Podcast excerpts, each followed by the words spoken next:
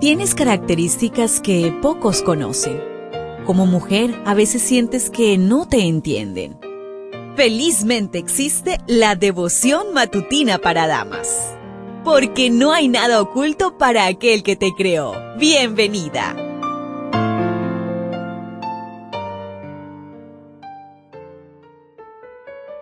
Sin duda tenemos un Dios maravilloso, grande, misericordioso y muy atento a todo lo que nos sucede.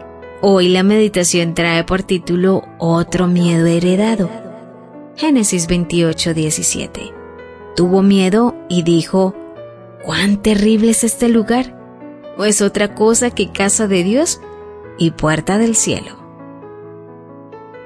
Jacob engañó a su hermano, tuvo miedo y huyó.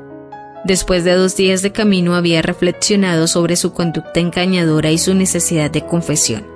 Fue entonces cuando se le pareció Dios en sueños. La demora en ver la respuesta a menudo parece ser el plan de Dios para prepararnos para la respuesta, purificar nuestra alma y llevarnos a entregarnos sin reservas a su misericordia y su gracia. El comentario bíblico adventista en la página 394 tomo 1 cita lo siguiente. Los que recibieron el privilegio de una revelación de Dios encuentran en su corazón el sentimiento de un profundo temor reverente. Esta expresión de temor es más bien una aceptación reverente de la soberanía divina. Cuando Jacob creía que estaba completamente solo, gozaba de la compañía de Dios mismo.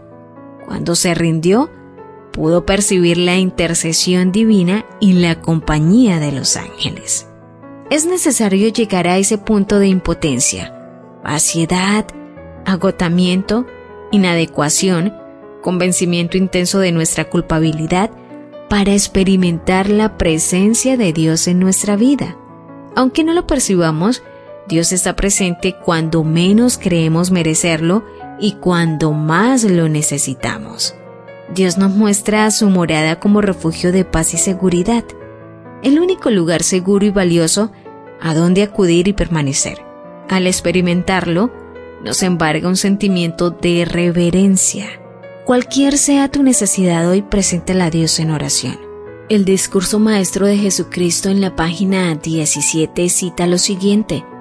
El Señor tiene gracia especial para los que lloran y hay en ella poder para enternecer los corazones y ganar a las almas. Su amor se abre paso en el alma herida y afligida y se convierte en bálsamo curativo para cuantos lloran. El Padre de misericordias y Dios de toda consolación nos consuela en todas nuestras tribulaciones, para que podamos también nosotros consolar a los que están en cualquier tribulación. Por medio de la consolación con que nosotros somos consolados por Dios. Dios sigue tan cerca hoy de ti como lo estuvo aquella noche de agonía de Jacob. Mientras más sola te encuentres, desesperada y sin aparente ayuda, más cerca está Dios para repetirte las palabras dichas a Jacob aquella noche en sueño.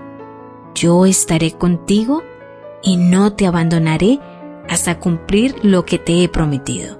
Te cuidaré por donde quiera que vayas y te haré volver a esta tierra. Acércate confiadamente a Dios en este día.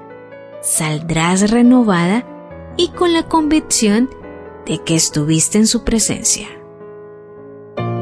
¿Lo ves? ¿Te das cuenta? Tu creador tiene el manual perfecto de tu estructura femenina. La devoción matutina para damas vuelve mañana. Gracias a Canaan Seventh Day Adventist Church and DR Ministries.